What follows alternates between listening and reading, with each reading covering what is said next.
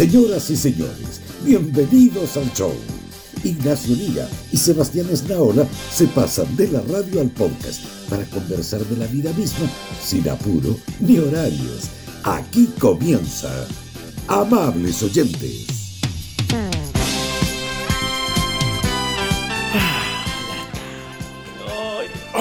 me puedo Pero estirar. ¿por No qué? se puede. No, que te podía estirar, te podía estirar, pero no al Se aire. puede, o sea, se puede, pero eh, cómo no al aire. mira, yo me estoy estirando, pero para callado. Pero si tú así. Aparte que siempre este programa. Siempre este. es- Ignacio, tenemos que cambiar la, la modalidad de hacer. Yo entiendo que no es chistoso hacer. Buenas tardes, somos amables oyentes, porque no, es una fomedad eso. No, no, no. Pero, pero este programa siempre parte con sonidos. Siempre parte como. Ah, oh, mm, Con, eh. parte, parte con onomatopeyas. Basta de onomatopeyas para partir. Basta. Partamos con contenido. No hay tiempo que perder. ¿Qué es esto? ¿Como la serie de Batman? ¡Paf! ¡Zoink! ¡Pum! Wow. Pi wow. Sí, una vez pegaba un cornete ese Batman Watman, el de Adam West, y sonaba Pi Wow. Ya, ¿En qué, respételo. en qué mundo un combo en el hocico suena Pi Wow? Pero bueno, pues, Oiga, eh, eso al tiro, harina trató, de otro costal. al tiro lo trató de gordo al pobre Batman con ponchera, Adam West, y usted nos ha mirado al espejo, porque resulta que Pero- todos, todos estamos más guatones. Sí, es verdad, es verdad. Era de los. Pero si yo lo digo más bien desde la empatía, si era de los nuestros. ¿Sabe cómo lo, lo- lo que me pasó a mí cuando vi a ese Batman? Me sentí representado. Eso me pasó. Al fin, Ignacio. al fin uno como yo en la tele a color. Ignacio, si usted ya no está tan gordo, porque usted yo creo que debe ser el único ser humano que en esta pandemia no ha subido un gramo. Bueno, ¿se acuerda cuando en el Instagram de la semana pasada, que usted puede escuchar convertido en podcast ahí en nuestro catálogo, yo le dije que eh, no había subido de peso? Sí, lo recuerdo como si fuera ayer o antes de ayer. Claro, sido hace dos días. Bueno, yo dije, estoy igual, mentí. Quiero decir que mentí. Ignacio, pero ¿cómo le mentiste a la gente? Le mentí a la gente. No, pero es que mentí sin saber, pues, porque yo juraba, juraba de idem, de guata, que, estaba igual, pues. ¿Y? Y, y me fui a pesar esta mañanita de esta Ya. jornada y me va a creer que tengo dos kilos de más. Dos kilos, weón. Dos quilates extra. ¿ah? Queda y, yo, uno. y yo así... No, yo, yo ya te dije cómo me medía yo. Yo me mido mi, mi índice camisa. Y yo creo, porque yo estuve más o Eh. menos igual.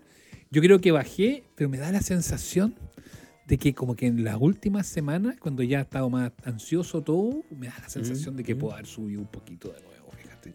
Ya, sí, yo, yo, yo entiendo todas esa, esa- esas fluctuaciones y lo que pasa es que yo estaba muy Ya, pero, seguro usted- de que pero el, problema es que yo, el problema es que yo ya no puedo subir más, pues Ignacio. Yo sé, Sí, que, pues sí. yo sé que vengo amenazando, que cuando pase la pandemia voy a ir a, a sacarme los kilos y todas esas cuestiones.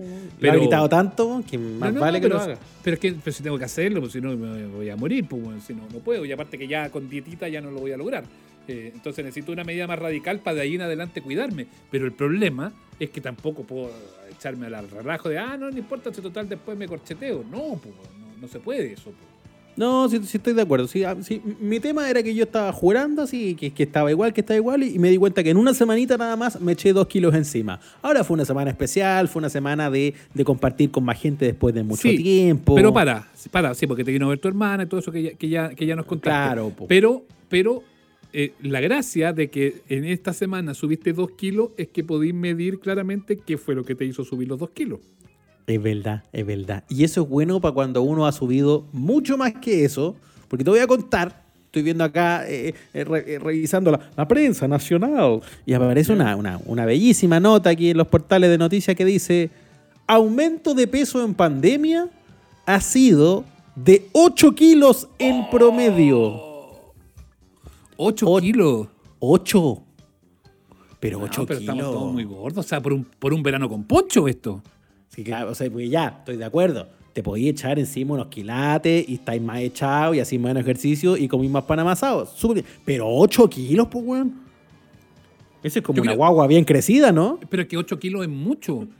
8 kilos demas- es demasiado, es demasiado la, la cantidad de, de- de kilos. Y perdón que me errorice, aquí hay gente que está diciendo, oye, que es patudo este gallo, de la media guata. Ya, está bien. Pero el problema es que si son 8 kilos promedio, significa que hay huevones que han subido 16, po. Claro, claro. 8 kilos en la mitad nomás de esta tabla, pues. Estamos, estamos complicados. Mira, este es un ¿A- a qué le- estudio. ya, pero espérate, antes que me contiene el estudio, ¿a qué le has dado duro? ¿A qué le has dado duro tú en esta, en esta pandemia? ¡Uy! eh, al copete. ya, que eso engorda. Perdón que lo diga derechamente, pero eso engorda también. ¿Hace Yo- feliz? Sí. Yo con, yo con mis estudios de nutrición, que he olvidado en mi vida, eh, puedo decirle que el copete engorda, Ignacio. Sí, bueno, y engorda uno también. Hace feliz y engorda. Sí, Esta es una conversación muy poco body positive, ¿ah? por si acaso. pues yo no quiero que ninguno que se sienta mal el de lo que está es que- escuchando, porque, weón, filo. No, sí, ya estamos. Estamos todos en esta y vamos a tener que bajar la guata para el verano y todo eso. Pero el problema, ¿sabéis qué pasa, Ignacio? Es que todas las huevas ricas engordan. Sí, eso es muy dramático. Sí, no, pero a mí me preocupa más la salud, porque ya que si, te, si la polera te queda más chica, me da weá, pero la diabetes, por ejemplo, ¿ah? La diabetes y la tatarata. ¿Qué pasa con la diabetes, la tatarata? Ah, ah, entonces salió la encuesta de consumo de alimentos y ansiedad durante cuarentena por COVID-19 en Iberoamérica. Creo que- Ah. no, esto es una cosa completa, pues bueno, un estudio pero de dime- chacha. No, no, no. Pero dime que, no, dime que no somos los que más hemos engordado en pandemia. Aparecen naciones como Argentina, Colombia, Ecuador, Uruguay y España. Y en nuestro país participaron 1.722 chilenos. Una linda muestra. Ah, Sí, como bueno. para ir. Sí, sí, bien, bien. Interesante, interesante. Entonces aquí la, la gente no, no nos comparamos con otros países eh, en general, ¿ah? o al menos la información que tengo acá no sale si estamos más guatones o menos guatones que los españoles. Eh, pero, pero aparece como bien clarito el, el reporte de que de marzo a la fecha el promedio de aumento de peso de los encuestados está en 8 kilos, lo que muchas veces representa más del 10% del peso total. Sí, pues si Sí. pesáis 80. Eh, no, pero es que te fuiste en bola. Yo insisto, si, si ya, si te podí... No, pero no, no, pero no es justo, pero informe, este, eh, Ignacio, perdón, no informe, no te llamas informe, te llamas Ignacio. Eh, este, No es justo estudio. Mire, mire informe. Le Mire, hablar señor encuesta. Ignacio. Mire, mire informe, le quiero hablar de Ignacio. No, mire Este es como el Ignacio, le chavo. quiero- Le quiero hablar Este como de informe. ¿Cuán- ¿Cuánta barriga, señor Vergüenza? Está, está como en la vecindad. Ignacio, Ignacio. No, lo que yo quiero decir es que si- porque dicen que hemos subido 8, kilos promedio en toda Latinoamérica, entonces. Eh, es que yo, eh, ah, uh, ah, eh, no lo sé, po. Yo aquí, aquí solo se Ah. concentraron en el dato de Doctor, Chile. doctor Lira, yo creo que falta información. Sí, tenemos que tener un poco más mi de amigo, dato. mi amigo, yo creo que me, me está ocultando información. Porque si nos dicen que nosotros hemos subido 8 kilos, yo necesito saber de inmediato el dato de Argentina. De inmediato el dato de Perú. De inmediato el dato de Ecuador para ver si me alegro o me deprimo. Pero ¿para qué usted se siente bien o mal dependiendo de cómo le da al resto? Pésima Obvio, medida, po. obvio, eh, obvio. Es como esa, esa gente en el colegio que se sacaba una mala nota y llegaba a la casa, pero mamá, es que a todos les fue mal. Pero obvio, po, obvio, obvio que sí. obvio es que la sí. profesora me tiene mala. Pero el problema, ¿sabes qué pasa, Ignacio? Que te apuesto que nosotros hemos subido 8 kilos y los argentinos que son ricos, que son minos, weón, han subido 200 gramos, weón. Y esa es- weá es injusta, weón. Qué lata, loco, sí. sí. También, es, también es lo que se come. Brasil. Brasil, 750 gramos. Ah, claro. Argentina, 250 gramos y va encima de, de musculatura. Chile, 8 kilos, grasa. Sí. Mira, acá incluso aparecen factores. Factores para explicar cómo te eh, eh, eh, echas encima 8 kilos en 4 meses. A Dice, eh, eh, uno, el comer rico como mecanismo de recompensa. ¿Qué nos Ya. pasa? Yo lo he hecho. Sí, po. ¿y sabe por qué? Porque es muy natural cuando uno viene de familias donde hacemos cariño con comida, pues si eso pasa. Mm. Entonces, Ya, el, el punto uno, check, entonces. Estamos entonces sí, pues digo, Ya. oh, tuvo un mal día, pancito, mantequilla, rico. Rico, rico, ayuyita. Dos, régimen de teletrabajo que elimina la necesidad de vestirse formal y hace que uno se vaya derecho a qué? Al buzo. Adivine, Entonces, adivine con qué pantalón ando. eh, pero ¿para qué? Annoying. Ya salió, ya anda con la naranja. Oye, Tocó annoying. Tocó annoying. No, pero me lo puse hoy día recién. Mire, ni con, ni, con, ni con pijama ando yo en estos momentos.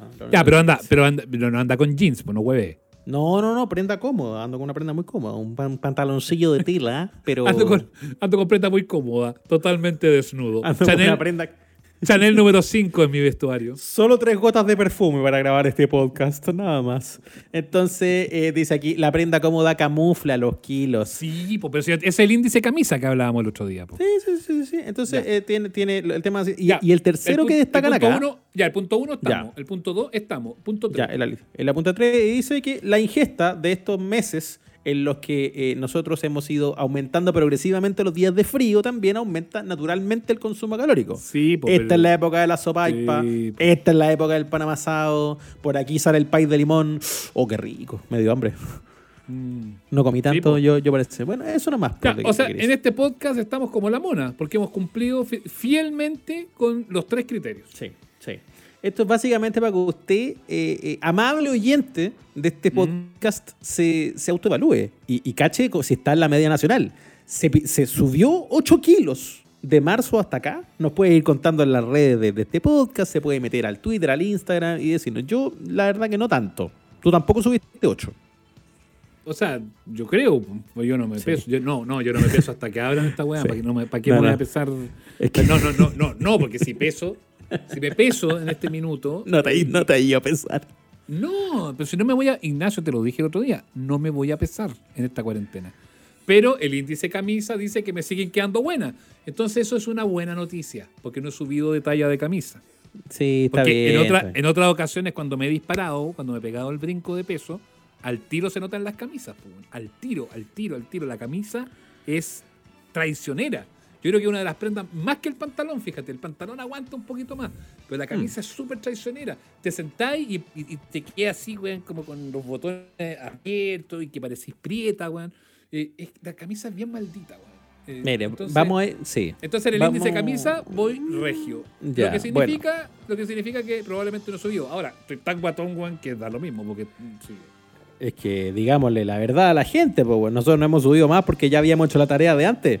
Eh, veníamos, sí, veníamos listos. Pero Nos mire, habíamos cuando- preparado para esto. Pero mire, cuando esté delgado, cuando esté delgado, cuando recupere mi peso óptimo, cuando esté en esa talla. eh, ¿Cuáles son la talla de los flacos? Y ni sé cuáles son la talla de los flacos. cuando sea M, usted Cuando sea. No, yo creo que nunca voy a hacer M. nunca va a ser M. No sé, porque yo usted tengo- es medio grandote. Es que, no, no, pues yo soy espaldón. Eh, a mí, yo la otra vez fui a una tienda, por primera vez, por primera Ya. vez, ya, ¿puedo hacer una confesión? Sí. Eh, por primera vez fui a una tienda para gordos.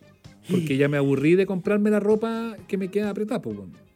¿Cachai? Y, y es como la muestran en Los Simpsons, ¿o no? Hay como puros manteles así, túnicas y esas cosas. No, no, no, hay ropa bien bonita, fíjate, bien bonita.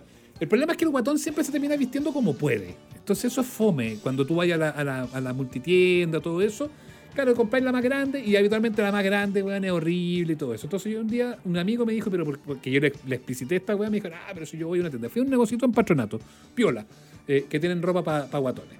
Eh, y llegué allá yo, muerto, así como, igual uno llega medio temeroso, pues llegáis como miedoso, así como de qué van a decir, se van a reír de uno.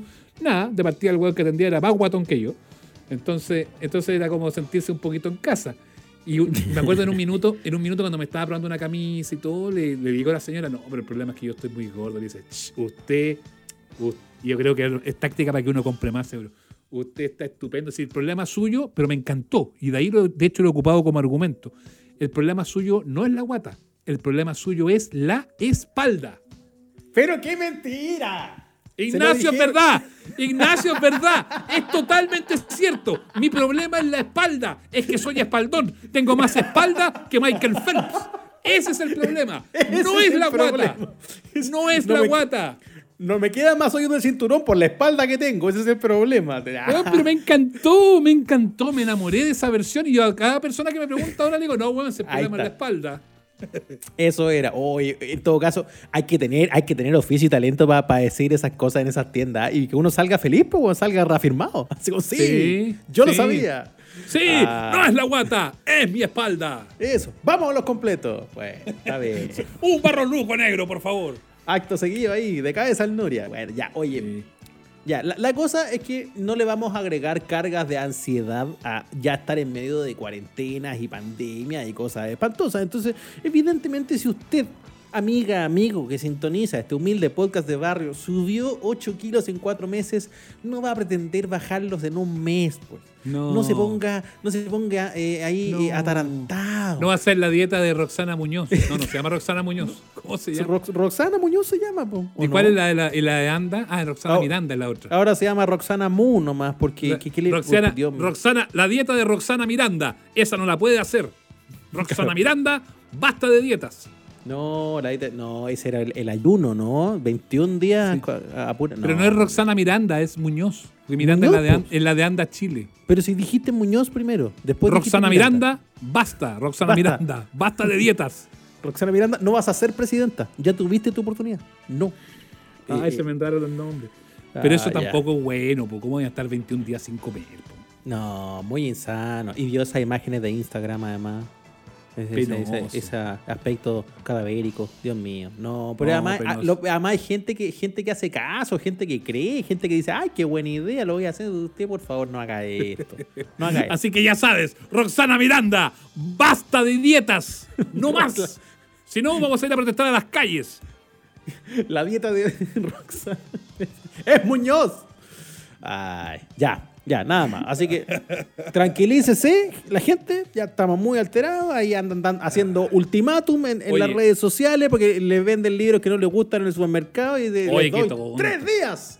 Tres días para que, la gente tome. Oiga, ya llegaron los invitados. ¿Le parece que hablemos al final de los libritos? ¿Sabe que ya ni quiero hablar de los libros? Aparte que me dio hambre. ¿Puedo ir a buscar algo para comer y después hacer la entrevista? Ya, pero nos ponemos elegante porque la invitada de hoy es de honor.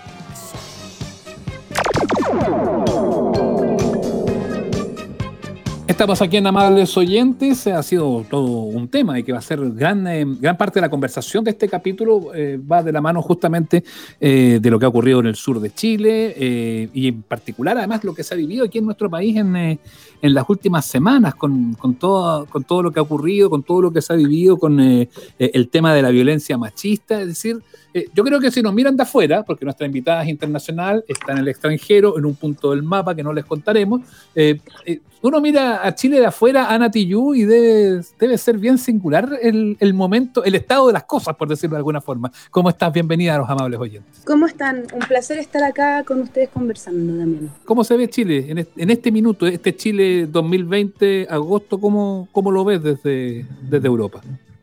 Eh, bueno, recién estaba en Chile igual, si yo estoy acá hace recién hace dos semanas, me confiné en Chile. Pero tocó que en dos semanas han pasado muchas cosas. Lo de Pradena, que va de la mano del tema machista, lo de los mapuches, que explotó el último fin de semana. Es decir, por último, si hacemos el, traslape del, del, del, cambio de lo que ocurrió en estas últimas semanas, es, bastante doloroso, ¿no? Totalmente. Yo creo que eh, también me atrevería a decir que Chile tiene esa, esa, esa, esa, esa tónica que tiene una rapidez, se mueve muy rápido siempre. Siempre hay, hay una noticia Siento que es un país permanentemente terremoteado socialmente y políticamente y lamentablemente debo decir que no me extraña que hayan pasado muchas cosas en dos semanas.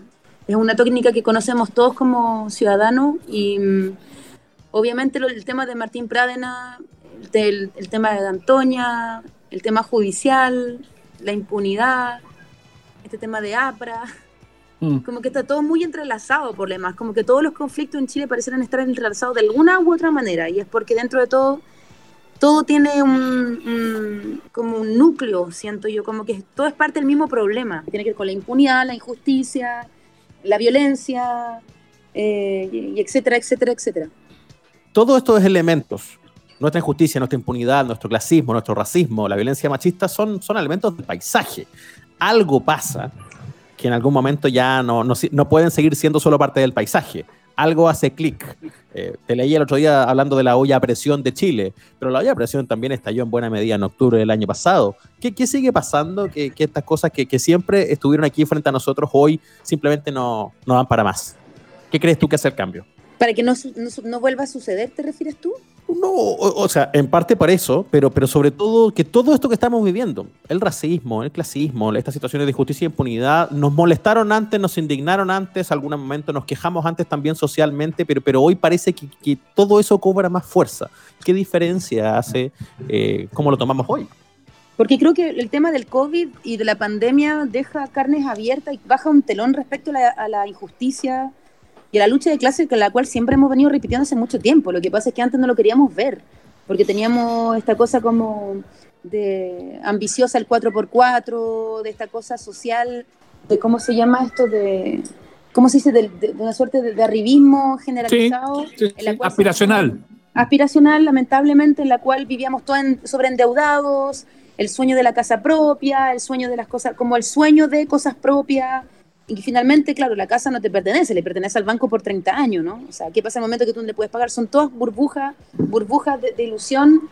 Y yo creo que lo que dejó la pandemia finalmente dejar a carne abierta el nivel de, abandono de parte del Estado también. Entonces yo creo que esta, esta me atrevo a decir como esta rabia eh, generalizada de parte de la gente, del pueblo, que viene día, que claro, si bien, como bien dicen, está ahí en octubre, y que se sigue perpetuando en el fondo. O sea, a quiénes defienden los carabineros, cómo los defienden, qué pasa con el caso Fabiola Campilla y qué pasa con el caso Gustavo Gatica, qué pasa con los presos de la revuelta desde octubre hasta ahora, qué sucede con Martín Pradena, quién lo defiende, quién está arriba, de quién es amiga la familia, con quién se codean. Y bueno, una cosa que siempre ha pasado en Chile. Lo que pasa es que ahora eh, la gente se ve más afectada en los bolsillos propios. O como que la, ahora recién la gente está cuestionando como, oye, parece que la AFP es realmente un sistema que no nos está funcionando.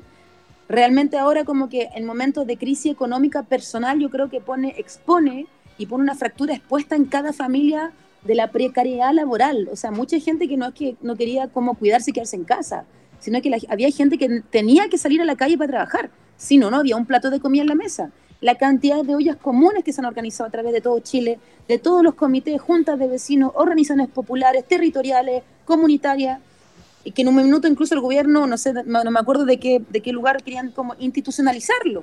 Entonces, todas esas cosas como que son tan absurdas que yo creo que arma una suerte de, sí, de rabia colectiva, como ¿hasta cuándo?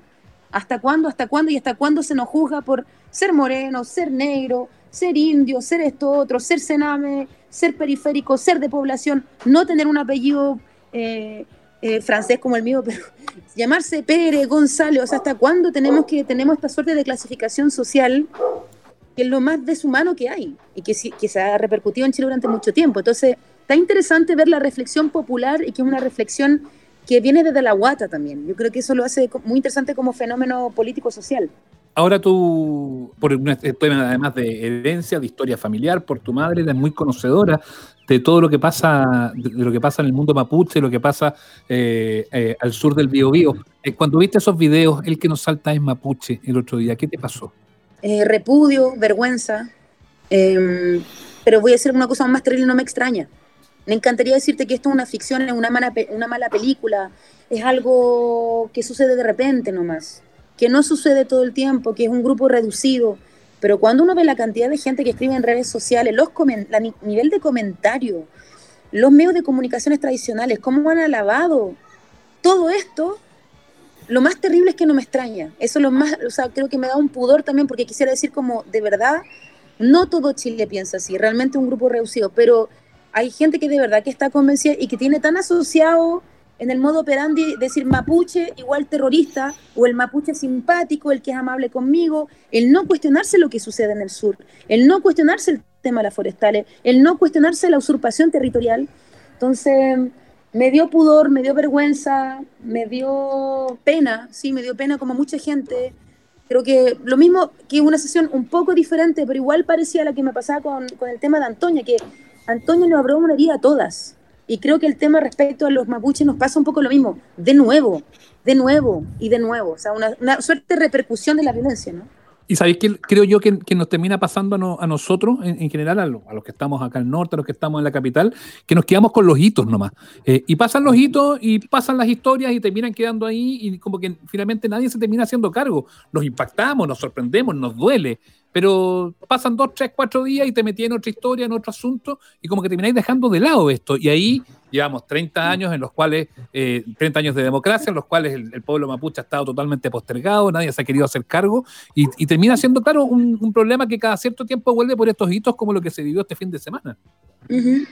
Claro, como bien tú mencionas, como que vivimos en el mundo de los titulares, ¿no? Como, como una lucha está de moda y como lamentablemente todo va tan rápido, pasamos de una cosa a otra y olvidamos hay una memoria muy, muy corta en Chile. Entonces nos toca ahora como, como sociedad, yo creo, y como, sí, como, como sociedad, bien digo, como que hay cosas que no pueden quedar impunes, que tiene que haber un cambio estructural para que esto no vuelva a repetir con nadie. No, esto no puede seguir sucediendo, no puede seguir pasando, no se puede seguir como reprimiendo de esta manera y, y, y, como multiplicando este nivel de violencia. Es que es muy violento, es extremadamente violento. Entonces, como tú dices, como que toca ahora una tarea que nos toca a todos por igual, de, nuestros lugares de trabajo, desde usted del mundo de la información, desde uno que es el mundo, no sé, la música y la cultura, como retejer qué tipo de sociedad queremos construir en conjunto, qué tipo de, sociedad queremos, en la cual queremos caminar y en la cual queremos que nuestros hijos estén también. Y eso es un trabajo, lamentablemente, muy lento, pero no menos profundo. Justamente es un trabajo lento, pero muy profundo que tenemos que hacer todos juntos. Ana, y frente a eso, ¿está ahí en un lado más optimista versus de que de verdad estamos a lo mejor en un punto de inflexión? Porque Oye, uno piensa, claro, ¿cómo, cómo verbalizamos todo esto? Oye, es bastante injusto porque me pidieron hacer la entrevista con cámara y veo que Ignacio Lira no se muestra en cámara. Es que parece que Ignacio Lira está con un problema técnico, pero Ignacio, Ah, de ya. tu cámara. No, yo estoy, yo estoy muy pegado, entonces quiero que se escuche mejor mi voz, pero no hay Ah, ya, problema. bueno. Puedo Ignacio. lucir mi pijama. Está excusado, está excusado. Eh, Puedo volver a lucir mi pijama, ah, no hay problema. Lu- ya no Lu, estamos su bien aquí. pijama se ve muy bien, no se preocupen.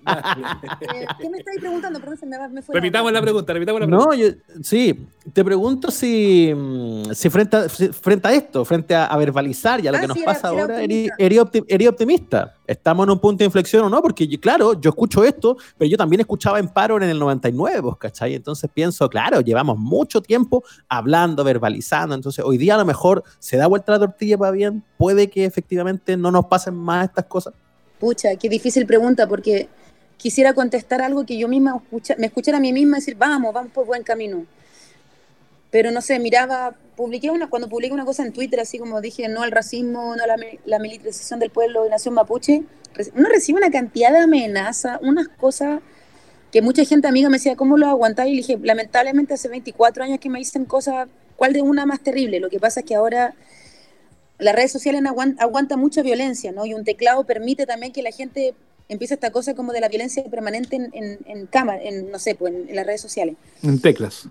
Claro, entonces soy muy pesimista cuando miro quizá el macro de la situación, pero soy muy optimista cuando veo como la reflexión de la gente más cercana, cuando veo este malestar, no sé, la gente que, que, que decidió unirse a esta cadena de video que estamos haciendo como eh, de distintos lugares, me da mucho optimismo, optimismo, perdón. Digo, como somos muchos, somos muchos, quizás no, nos vemos porque, claro, entre la confinación y cada uno en su casa, no todos pueden salir todavía, está difícil, pero también, no sé, cuando uno veía la Plaza de la Dignidad y la cantidad de banderas mapuche, yo creo que nunca hubo tantas banderas mapuche en la calle. Entonces, la- el nivel de, de la, la necesidad de la, de la resignificancia, no sé si existe esa palabra, el Mm. resignificar la bandera, qué tipo de bandera queremos, cómo, volvemos al mismo tema, ahí me da mucho optimismo. Digo, pucha, hoy día, hoy día justo, no sé, pues hablaba con, me tocó un Zoom con unos cabros del Sename, antes de ustedes, y cabros jóvenes que tenían entre 14 y 17 años, y varios de ellos decían marichihueo, y hablaban del pueblo mapuche, y dije, pucha, ahí hay una pega que quizás hace 20 años no se decía.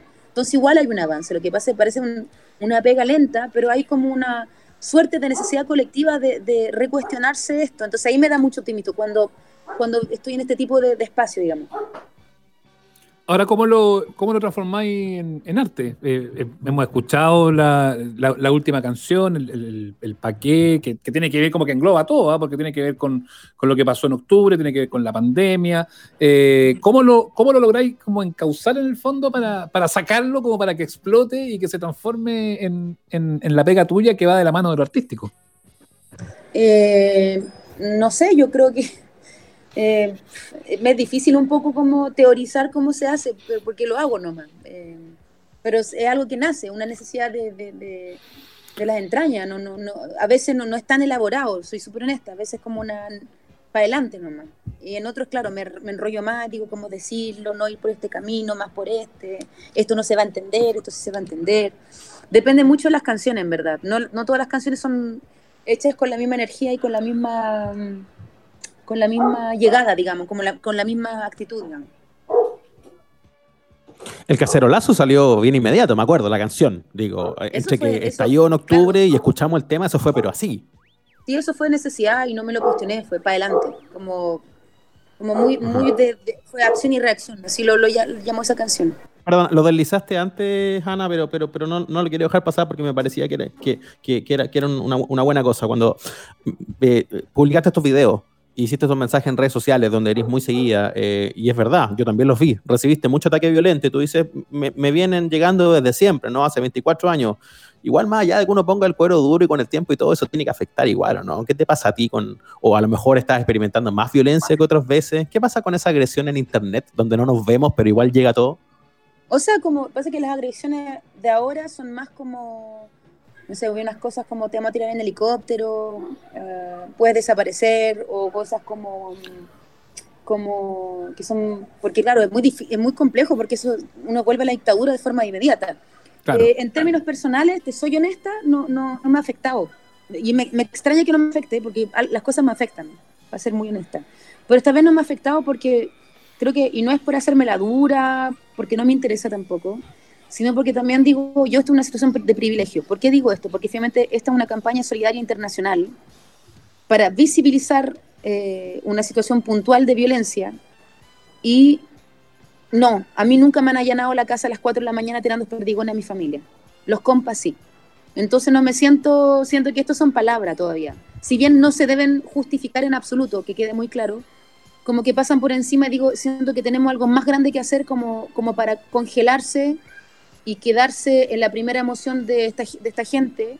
Y no me extraña, la- lamentablemente no me extraña porque esta gente funciona con este, con esta, con esta, este vocabulario y porque lo piensan. Esto no, son, no, no es fantasía, esta gente de verdad piensa esto. O sea, hay gente que está muy convencida de las desapariciones, gente muy convencida de la tortura, hay gente que está muy convencida de las vejaciones hacia otro ser humano. Yo siempre digo, con todo lo que yo puedo aborrecer los torturadores, violadores de derechos humanos, yo no creo en la pena de muerte. Y nosotros somos distintos a ustedes, no los vamos a torturar, pero sí queremos justicia. Es ahí la gran diferencia entre nosotros y ustedes. Oye, veía una, una participación tuya que hiciste para, para eh, la red de comunidades culturales, que es- la, la- la grabaste, de hecho, ahí mismo donde estás ahora, la misma, reconozco el lugar, claro. El mismo set. El mismo set, exactamente. el mismo lugar que fue ahí Pucha, poquito, más, el set. Poquito más de 20 minutos eh, con, bueno, con- Te faltaron con- los libros, que toda la gente se pone zoom por atrás. Como esos libros de plástico, como sí, yo leo todo esto. La enciclopedia, la, la Sí. portada, listo. Esa. Oye, Por color. eh, y, una de las cosas que decías ahí entre canción y canción, eh, daba cuenta de la preocupación que tenéis por, por la gente que está trabajando en el, justamente en, la- en las redes culturales, en, en los centros culturales, en el mundo de la música, porque claro, la pandemia uno la toma desde la pandemia y obviamente te termina afectando a todo el mundo, pero la industria de la música, el mundo de la música terminó así como en, un- en una detención eh, abrupta y brutal. Y como que va a costar, claro, se han hecho todos estos esfuerzos desde las casas, en fin, pero va a costar que se reinicie, que se reenganche el tema de los conciertos en vivo. Eh, ha sido todo un asunto, un asunto bien singular también para, para ustedes, para los artistas, para el mundo de la música, que estaban en una posición en la cual podían estar trabajando constantemente y que de un minuto a otro se detuvo todo. es muy, eh, lo que tú hablas es muy, muy complejo porque lamentablemente mm, en Chile particularmente eh, la música y las artes no son consideradas un trabajo. Siempre se mira la arte y la música como el último artículo de necesidad. Por ejemplo, una cosa que era bien interesante, en, en Uruguay me parece, la- las, cajas, las cajas de alimentación que llegaban de parte del gobierno venían con un libro, como un artículo de primera necesidad. Claro. Entonces, eso te ejemplifica mucho cómo cada gobierno maneja el tema de la cultura, ¿no? Entonces, yo me acuerdo que en algún minuto el Ministerio de Cultura había dicho que se iban a abrir fondos, o sea, que, no, pero que iban a abrir dinero para, para el mundo de la cultura y que, claro, cuando tú ves el número es un número gigante, ¿no? Y mucha gente que dijo, pero ¿cómo los artistas que son, porque siempre somos millonarios, Hmm. los artistas son millonarios y ta, ta, ta, ta, ta, ta, ¿por qué van- no van a necesitar esa plata? Hasta el día de hoy no se ha liberado ningún fondo y, son, y los fondos que hay son concursables, se más encima tiene que competir con un colega. O sea, ¿cachai? La- la- o sea, lo, lo perverso que es el sistema. Entonces, y claro, uno es un ser visible y claro, yo soy una voz, la cual sí, yo podía hacer algunas pegas por ahí, por allá, pero detrás mío hay un montón de técnicos, hay rowdy, hay iluminador, hay sonidista, hay gente que arma escenario, hay gente que tiene pyme, no sé, de, levantamiento de, de escenario y una cantidad de transportistas. Entonces, hay una crisis muy profunda dentro de la música y de todas las artes. O sea, pienso en las artes visuales, los vestuaristas de teatro y de cine, los montajistas, los editores. O sea, hay una crisis bastante grave. Y la gran pregunta que tenemos que hacernos ahora en el mundo de las artes, que lo que bien dicen algunos como expertos dentro del mundo de la economía, es que el que va a sobrevivir a la, a la pandemia económica mundial va a ser la gente que tiene- va a tener capacidad de reinvención. Y creo que en el mundo de la música y de las artes en general nos va a tocar eso, que no se reinventa o se sepa surfear en esta cosa muy extraña mi- mientras no haya una vacuna y que todo se destape en el fondo y quien reciba la vacuna, obviamente todas las problemáticas que vienen. Eh, eh, cómo movernos económicamente también. O sea, está, está complejo, está súper complejo, la verdad. uno se da quedando con la sensación de la paradoja también, ¿no? Un momento donde dan más ganas que nunca que todas las voces del arte puedan decir y cantar y hacer cosas, porque, porque con todo lo que nos pasa, pero hay pocas industrias tan dañadas como esta, po. o sea, está el, músico local y el que trabaja alrededor. Sí, ¿no? Y el, sí, y el músico de cagao. todas partes, o sea, a- o sea, como que he hablado con amigos músicos de todas partes del mundo y, y no hay no hay trabajo, no hay, no hay, no hay, no hay, no hay, no hay, no hay, simplemente no hay. Punto. Hasta ahora está todo parado. Claro, y se ve, y se ve que va a ser difícil, difícil como poder eh, establecer una, una dinámica o poder proyectar ya tal fecha van a volver los conciertos, tal momento volver la música. Eh, eh, Tú estás allá en, eh, eh, en Europa ahora, ¿cómo, ¿cómo se está viviendo este momento de la pandemia? Ya están eh, con las puertas abiertas, se están saliendo, se están normalizando algunas actividades. Llegaste hace un par de semanas justamente por, por eso, por esta, por esta apertura que se está dando. ¿Cómo lo estás viviendo y qué, qué te pasa con eso cu- cuando se habla de la posibilidad de que vuelva a rebrotar, que vuelva a haber una, una segunda ola como ya se está viendo en algunos países como en España y, y otros O allá en sea, el continente? hay segunda ola. El, el- el- cómo se vive raro, porque también tienes que pensar que Europa estamos en una suerte de burbuja porque es verano. Y si bien estuvieron mucho menos tiempo, yo le digo a toda la gente de ustedes, no estuvieron nada confinados ustedes en relación, estuvimos más, en Chile estamos más confinados que Beijing, loco, o sea, que Wuhan, Ah. Entonces, no tienen ni idea de lo que es estar, nosotros estamos más confinados que ustedes. Y como es verano, la gente está más en un plan, yo creo, como tratar de olvidar lo que pasa. Y han habido muchas muertes acá también, entonces, em, la sensación, esta es la primera sensación, llegué hace muy poco, en verdad. Y la primera sensación que tengo es como que hay una parte de la población, y va a pasar también seguramente en Chile cuando se desconfine, que hay mucha gente como, ¡Woohoo! Acá no ha pasado nada Claro. olvidándose que hay gente que ha muerto. Hay gente, o sea, no sé, por, por- digo, si tengo un tío que se me murió hace tres días, que hubo que tomar una decisión familiar, y esto es un tema que yo no conozco mucha gente, se la muerte familiar es muy cercano. Entonces, eh, por respeto a la gente que se nos ha ido, por respeto a la gente que, se, que sigue enferma, por lo menos usen en la, o sea, la, la mascarilla. O sea, pues digo que depende mucho de la, de la educación personal que tiene cada persona, y si bien están, hay desconfinación, o sea, hay que tener un cuidado y también por respeto a la, a la- a la gente que trabaja en el sistema de salud, porque encima son los que están en primera línea. Además, Además, o sea, digo, por todos esos doctores, enfermeros, todo, o sea, toda la gente que trabaja en el sistema de salud, que no han podido ver sus familiares porque tienen que, tienen que confinarse para no eh, repartir el virus a sus familiares. Entonces, me da la impresión que hay una, una cantidad de gente que está como de vacaciones y no pasa nada. Mm. Oye, Ana, pero, pero te da, pero te da, eh, en buen chileno, te da, te da julepe salir, está como con esa, como tú vienes del encierro de acá, no, no te da eso No, como que se plantea del, del síndrome de la cabaña, así como que un poco de temor, ¿no? No, pero, pero sí ando con mi, mi, mi alcohol gel, mi, mi mascarilla, pero sí salgo. Pero como que tú- como estoy con mi hija chica, es como, Emilia, no toques eso, es alcohol gel. Sí me pasa. Como igual uno tiene una. Es que como que, o sea, digo, estaré, tendré el coronavirus por todas partes, seré el coronavirus, como que me he cuestionado.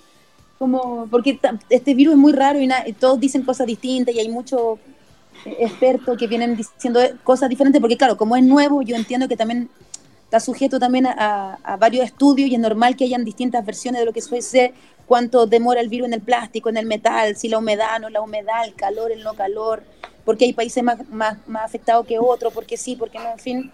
Entonces, frente a eso, obviamente uno, yo digo, no hay que estar paranoico, porque esa es una línea muy delgada, no ser paranoico, pero sí ser muy cuidadoso y también digo, y muy respetuoso, incluso re- reitero respecto a la gente que, que lo ha pasado mal por, por este virus. Nos va a cambiar la vida igual, ¿ah? Más allá de si eso se soluciona o no, si Todo. vacuna de aquí a todo el rato. Todo, O o sea, sea, yo creo que sí. no va a ser lo mismo. No va a ser lo mismo, o sea, yo de hecho tengo unas, el no sé, me, teorías idiotas que tengo, porque la María la vez hablo pura idiotez, en verdad. Yo dije, se acabó la industria del Russian Life, del, ro, del Rush. ¿Quién te va a poner Rusia ahora si te ponía Rusia? La Claro. es ridícula. Debe prestárselo, prestárselo. Oye, ¿me prestáis el rojo no sé cuánto? Sí, la. Nunca No, más. Nunca no, más. nunca. no ¿Quién, te se, quién se va a pintar los labios? ¿Para qué? Entonces, ahora va una industria del ojo, ¿cachai? Todo va a cambiar, o sea, la, la, la estética es muy loco igual, es muy loco. ¿Qué tipo de mascarilla? ¿Quién hay más taquilla? que ¿Cuál otra? Obviamente, o sea, va a cambiar desde el mundo estético, eh, relacional, sexual, erótico, social, amistad. Es heavy, porque, así o como- sea, Con- sí, hace- hagamos el amor con mascarilla. con condón y con condón y con mascarilla. Y, y, y, y el, el condón te pone alcohol gel también, por favor, ¿ah? Sí, po. No, y los conductores de podcast que han hecho la cuarentena solo, pa, olvídate, toda esa No, cosa. unos amigos en me han contado que está Es que ahí complicado. podemos hablar del mundo del- del- de la salud mental y del mundo de la sexualidad dentro de la cuarentena. Yo he escuchado todo tipo de historias. Sí, es bien increíble. Es bien increíble todo eso, todo eso que se vive. Déjame volver a la música ya en la recta final de la conversación. A propósito de, este, de esta presentación eh, en casa que te vi el otro día, y a propósito que la mencionaste recién, vi a tu hija cantando con las canciones, se pueden a cantar contigo y todo. Eh, el, eh, ¿Cómo, cómo, cómo lo, lo, ves eso? ¿Te gustaría ella en una, en una línea artística musical como la tuya? ¿O, o, dices tú ya que sea, que sea lo que ella quiera nomás? ¿Cómo, ¿cómo, lo ves eso? Que sea, que sea lo que ella quiera hacer, menos militar, menos policía, no, eso no. Pero todo el resto, que ella, que ella sea, se esté emancipada, se sienta una, una, una mujer, que tenga una, que sea una mujer con valores, eso, que sea una niña, no sé. O sea, mi hijo el otro día, mi hijo mayor me dice que porque es adolescente, entonces claro, los niños dicen, cuando un adolescente uno que se dijo, ay, parece que me gusta la peluquería. Yo dije, bien, súper bien. Yo, yo embalada, dije, bueno, y si querís, invertimos en una peluquería chica, pero mamá, ya te fuiste en la bola me decía, mucho, mucho, mucho. Yo ya estaba armándole la, la. Sí, claro. Mamá y se embala, pero no, hagamos, la, hagamos la cadena de peluquerías en todo el país. No, no tengo ninguna preferencia para ser muy honesta, no, porque he conocido amigos peluqueros, tengo una amiga, gran amiga peluquera en Chile, y también es tremenda historiadora, entonces no tengo ese prejuicio respecto a los trabajos. Claro, ahora yo, yo lo planteaba desde la mano de la, de la, de la gana y de lo que muestra. O sea, uno podría decir casi como si, si tú fueras jurado al cuánto vale el show, a lo mejor en la, en la hija hay madera de artista también. Pero no, qué terrible. Yo creo que, o sea, creo que aparte llega una edad en la cual los niños odian a los papás y uno es lo menos cool posible, o sea, lo menos interesante todo lo que dice mamá es fome, normal. Yo creo que hay una desconstrucción de parte de los niños cuando son adolescentes que es normal, porque están construyendo identidad. No, yo que ellos sabrán. Yo los apoyo, los apaño en lo que quieran, pero, pero claro, que, que, haya un, tema valórico y que tenga un tema ético, que, creo que es lo mismo que me inculcaron mis papás a mí. O sea, tampoco es que uno diga cuando yo tenía 15 años, hoy fíjate que hay una carrera que se llama hip hop. No, tampoco existía, pero sin embargo hubo, un tema valórico en la casa muy importante y y creo que mis papás ahora que están más, más viejitos, pero siento que tienen mucho orgullo de quién soy ahora y yo estoy muy orgullosa de quiénes son ellos hoy día también. Nosotros estamos orgullosos y contentos de estos minutos conversando contigo, Anita, eh, y además por la cantidad de temas por los que pasamos. Me encanta eso. me encanta que podamos así. Pucha, yo, yo, yo, podría ser, yo podría ser también animadora de este programa cuando necesiten nomás. Pero, pero nosotros felices y qué mejor, po. Es que soy buena para hablar, a mí me puedo hablar de todo, puedo hablar de ciencia. Bueno, estuviste, pero estuviste haciendo unos, unos live de Instagram, ¿no? Sí, voy a. Vamos Yo te vi ahí con el Alex. Sí, hay, animadora total, buena para el hueveo. Eh, sí, estábamos haciendo, ah, con la Calito Radio Francia y la Wanda, estamos haciendo unos vivos para, para, en solidaridad con las ollas comunes. De hecho, esta semana, la semana próxima, vamos a hacer una para la coordinadora 18 de octubre, otra para las víctimas con trauma ocular, y entonces vamos ahí, tiramos la gente que se conecte, oye, todo esto es para una cuenta tanto y tal. Entonces no la hemos hecho estas dos semanas porque me estaba instalando. Y la idea es retomarla porque hay harta necesidad en Chile y si uno puede usar las plataformas para algo constructivo, aparte de demostrar que lo interesante que uno en las redes sociales, porque todos somos interesantes, todo, a todos nos va increíble, y una fomedad terrible porque todos son guapas, todos nos ponemos filtro y todas estamos geniales y estupendas. Yo creo que por lo menos que, que algo sirva a las redes sociales que para hacer tejer solidaridad y, y afecto en tiempos de pandemia, que, la, que finalmente que la pandemia no deje y no deje una pandemia lo afecto. Creo que eso también es una gran cosa que aprendí durante el confinamiento. Gracias, Ana Tiyu, por estar con nosotros, por compartir estos minutos, por hablar de todos los temas, por tu transparencia, por tu honestidad, por tu música, por todo. Gracias. Oh, gracias. Vote por mí y cuando necesiten una locutora me llaman. Ya, eso. Mi currículum. Eso, eso, clasificaste el tiro. Felices, po. Ya, pónganme ahí la lista, ¿ya? Bueno, gracias, Ana. Oye, muchas gracias Cariño, por el muchas gracias. Les mando un besito a, todos que están ahí metidos. Vale, chau, chau. Un besito, chau, chau. Chau, te muy bien. Chau, chau. Escuchas, amables oyentes, con Sebastián Esnaola y Nacho Lilla.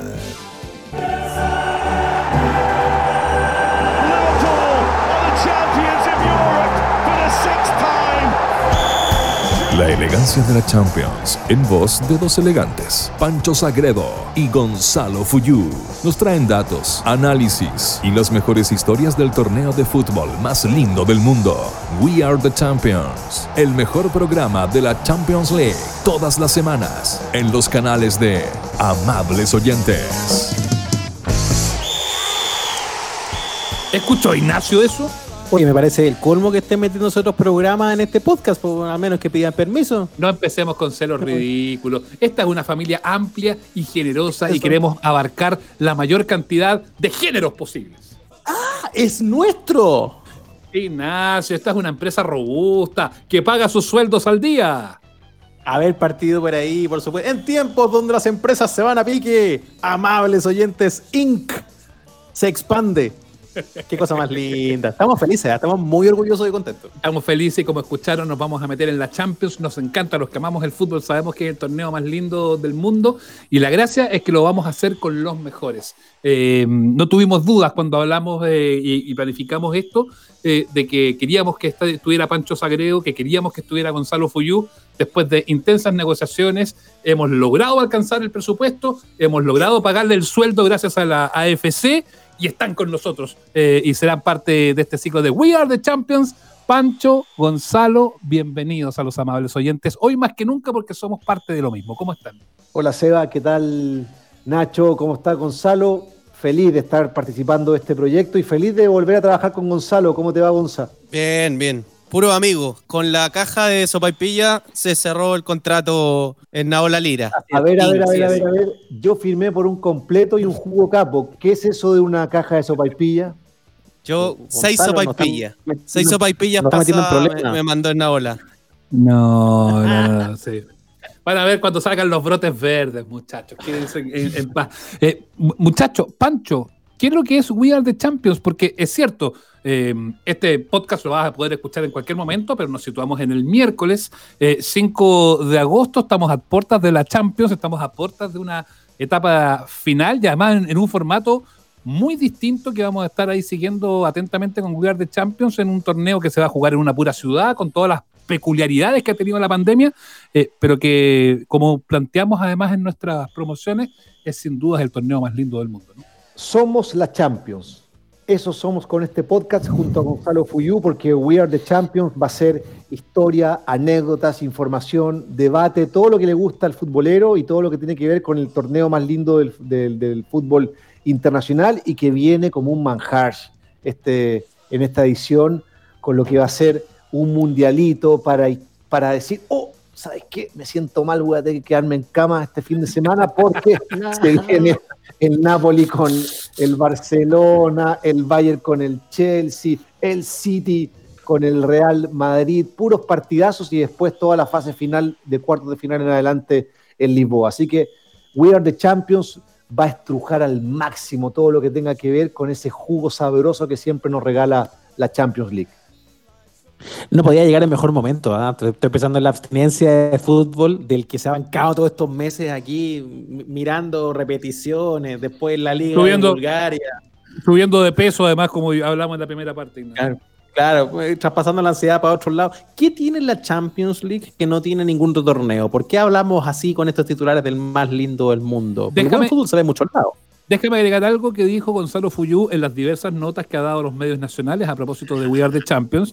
Eh, dijo que la Champions era atrapante. ¿Qué es lo que la hace atrapante, Gonzalo? Yo creo que tiene algo. Bueno, tiene primero elementos que, se pueden medir. Básicamente juegan los mejores equipos del mundo, juegan los mejores jugadores del mundo. Ya tiene elementos medibles que, que la llevan a ser la mejor competencia del mundo, pero yo creo que también tiene algo medio místico, algo medio, medio mágico, que, es algo más de ambiente, que un día de Champions se podría hacer un símil de, un día de Copa Libertadores, nosotros que estamos en este continente vivimos un poquito eso, que, hay un, ambiente especial, una atmósfera distinta cuando juega un equipo chileno en Copa Libertadores. El día parte de otra manera, un fenómeno que yo diría también pasa un poquito cuando juega Chile en las clasificatorias, yo creo que en la Champions pasa eso, se, genera una atmósfera especial que para un futbolero es la noche perfecta, en nuestro caso la tarde por un tema de, horario, pero, pero tiene algo medio, medio místico, que, además de, los elementos que son muy fáciles de medir, yo creo que le dan un, toque especial, un, aderezo distinto a, un torneo como, como la Champions. ¿Y cuál es la gracia de We Are the Champions? Eh, les pregunto, muchachos, porque eh, yo pienso, y yo que también voy a estar ahí tras bambalinas con ustedes, participando en las pautas y todo eso del programa, eh, les tiro la- les lanzo la punta para que lo desarrollen ustedes. Hoy por hoy los programas especializados en fútbol, de los cuales todos somos parte, Gonzalo en Infinita, Pancho en Agricultura, yo en la cooperativa, de repente por la misma actualidad, por la misma vorágine que tiene el fútbol, hace que nos quedemos mucho en la información local y que le demos poco tiempo a lo internacional. Pero uno, uno piensa que por eso mismo, We Are the Champions viene a responder a una suerte de, comillas, deuda que hay con este gran torneo en cuanto a este tipo de formatos, ¿no?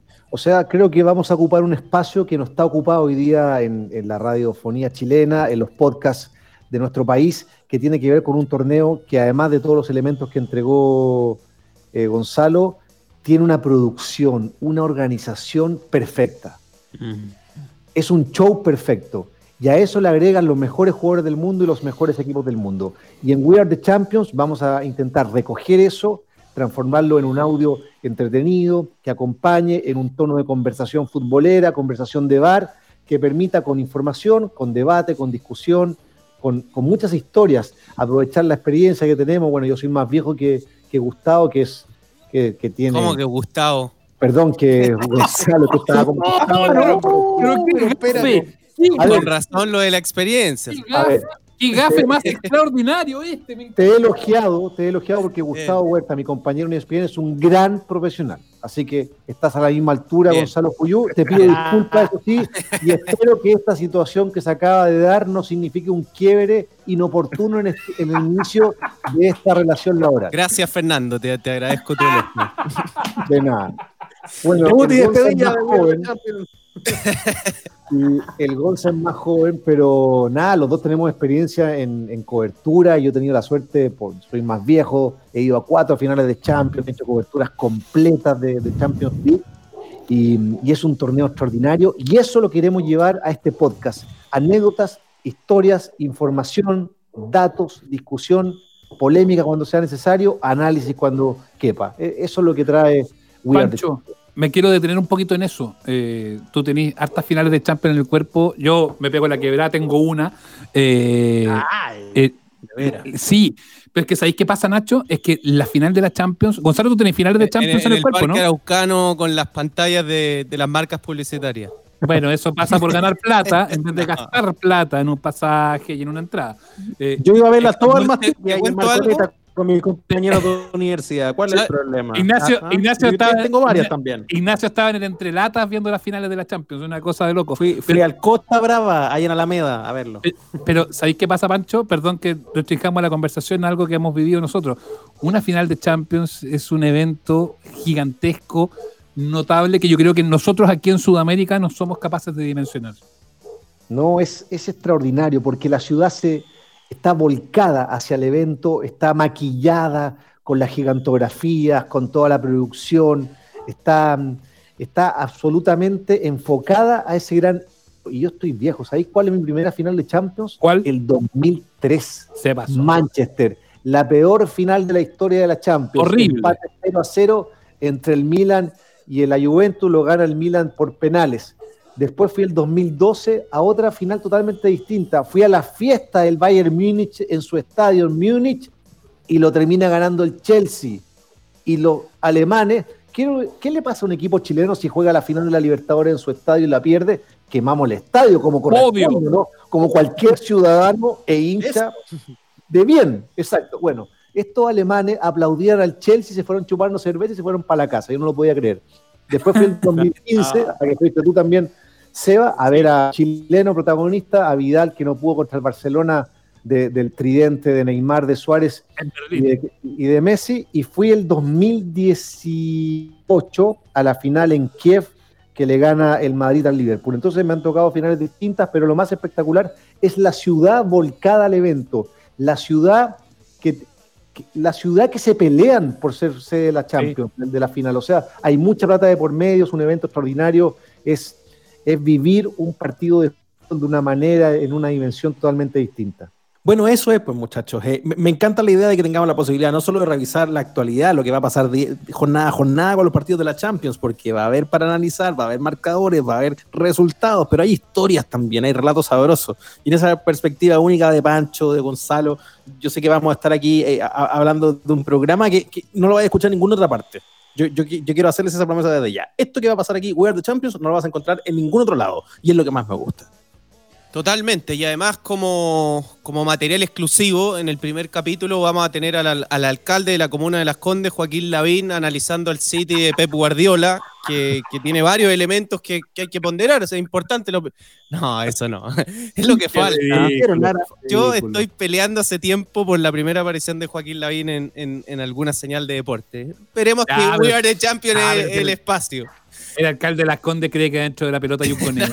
No juguemos, po. Bueno, eh, Tiene, tiene menos fútbol que una guía de teléfono. Eh, tomando lo que dice. Nacho, yo creo que es, es interesante, porque además de, de lo que dice, mm, de lo que dije Pancho, lo que dice Nacho y lo que también dice Pancho, que por un lado tiene un tema de conversación de café, de analizar temas futboleros, yo creo que este tipo de torneos tiene un montón de aspectos que cruzan a, a la sociedad, el tema económico, el tema industria, el tema Showtime, que tiene un, un campeonato como este, también eh, la rivalidad política, rivalidad social de, de un montón de historias que hay en torno al fútbol europeo, en torno también a muchos sudamericanos que llegan a Europa, en torno a, a- una economía que, que es muy poderosa en cuanto al, al fútbol. Yo creo que, que este podcast también va a tener mucho de eso, no solo la conversación del fútbol, de, de lo que pase con un equipo u otro, con un jugador u otro, con un entrenador, sino también un montón de temas sociales, políticos, económicos que tienen que ver con uno de los torneos que, que genera un boom muy mediático en, en todo el mundo.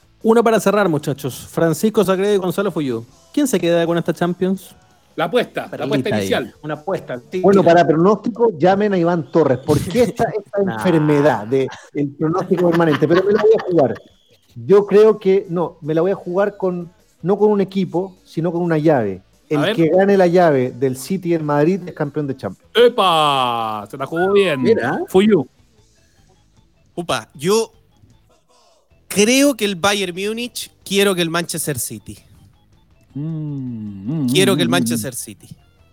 Guardiolista, Para ir- porque a él le gusta el fútbol bien jugado, Yo lo- y lo- Guardiola y todo el cuento. Bueno, pero ya, ya ha entrado en una dinámica personal. ¿ah? Cada victoria o cada derrota en realidad de Pep Guardiola en este tipo de campeonatos, sobre todo en la Champions, me meto a Twitter y tengo ese logo más 99. Por lo general, insultos para refregarme una derrota del multimillonario equipo de Pep. Me encantaría dar vuelta a eso y, y- y yo poder eh, enrostrárselo a, a todo eso. Bueno, ese va a ser el tono de We Are the Champions, eh, que van a poder escuchar eh, en las semanas, en nuestros canales, dos ediciones semanales. Eh, vamos a estar siguiendo esta etapa de definiciones que viene notable, que comienza el día viernes y que de ahí no vamos a parar hasta que levantemos, llegamos ese especial del campeón de la Champions, después preparamos y después nos metemos ya en la, en la temporada 2020-2021 que se viene notable. Pancho Sagredo, Gonzalo Fuyú, estamos de verdad muy felices, sabemos que va a ser exitoso, estamos cruzando los dedos, vamos a poner todo nuestro aparataje, todo nuestro equipo de 120 vendedores para ver el área comercial, 150 periodistas, 320 eh, ejecutivos que van a estar participando porque eh, vamos a lograr y vamos a construir de We Are the Champions un programa que va a ser olvidable y que va a ser un imperdible para los seguidores de la, de la Champions. Estamos muy felices que se hayan sumado, eh, emocionados, eh, contentos y confiados de que esto va a salir adelante muy, pero muy bien. Así que muchas, pero muchas gracias, muchachos. Muchas gracias a usted. Yo no sé si nos va a ir bien, mal o más o menos, pero de algo estoy seguro, que lo vamos, lo vamos a pasar bien y los que nos escuchen lo van a pasar bien. Y esa es la gracia. Totalmente, así, así va a ser. Y cuando se pueda vamos a aprender la parrilla. Y habrá algún capítulo seguramente entre, entre parrillas. Ahí hacemos un vivo desde la parrilla. Muchachos, Exacto. gracias por eh, acompañarnos aquí en Amables Oyentes y eh, mañana el estreno, por supuesto, de eh, We Are the Champions. Seguiremos la Champions minuto a minuto junto a Pancho Sagredo y Gonzalo Fuyú. Un abrazo grande, muchachos. ¿eh? Chau, chau. Chao.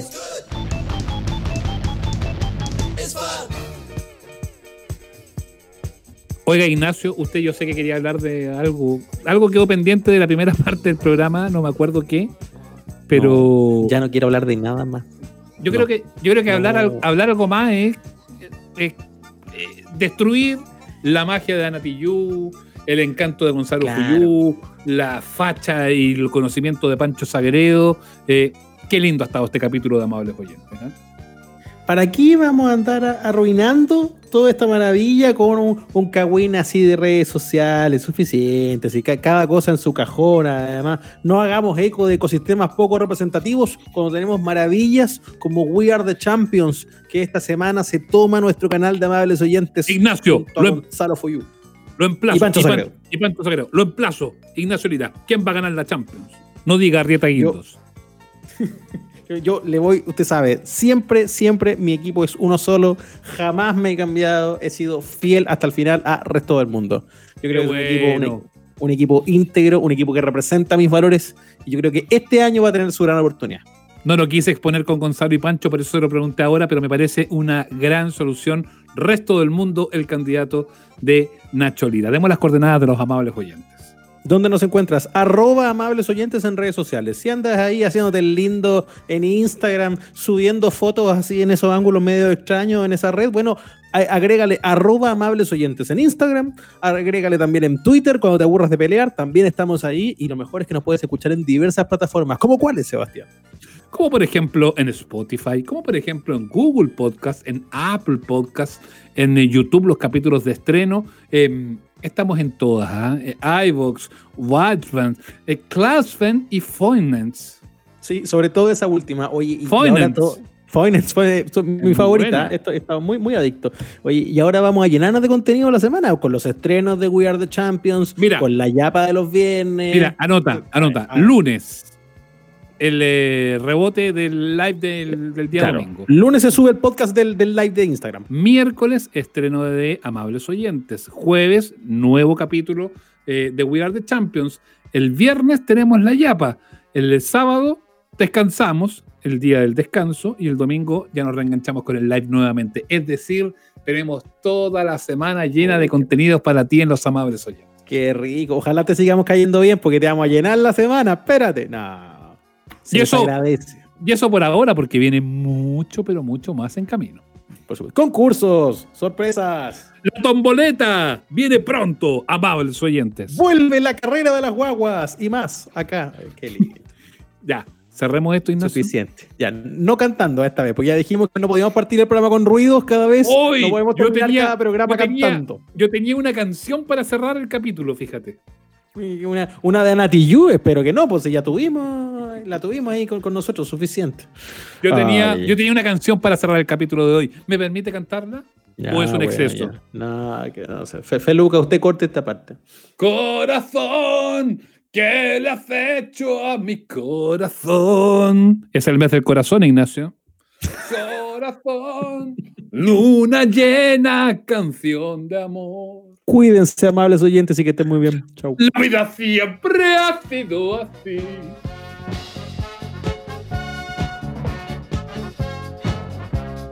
Hasta aquí llegamos. Nos reencontramos todos los domingos en el Instagram Live y los miércoles en nuestro capítulo de estreno. Somos los amables oyentes. Suscríbete a nuestro canal en Spotify, Google Podcast, Apple Podcast y en nuestras redes sociales.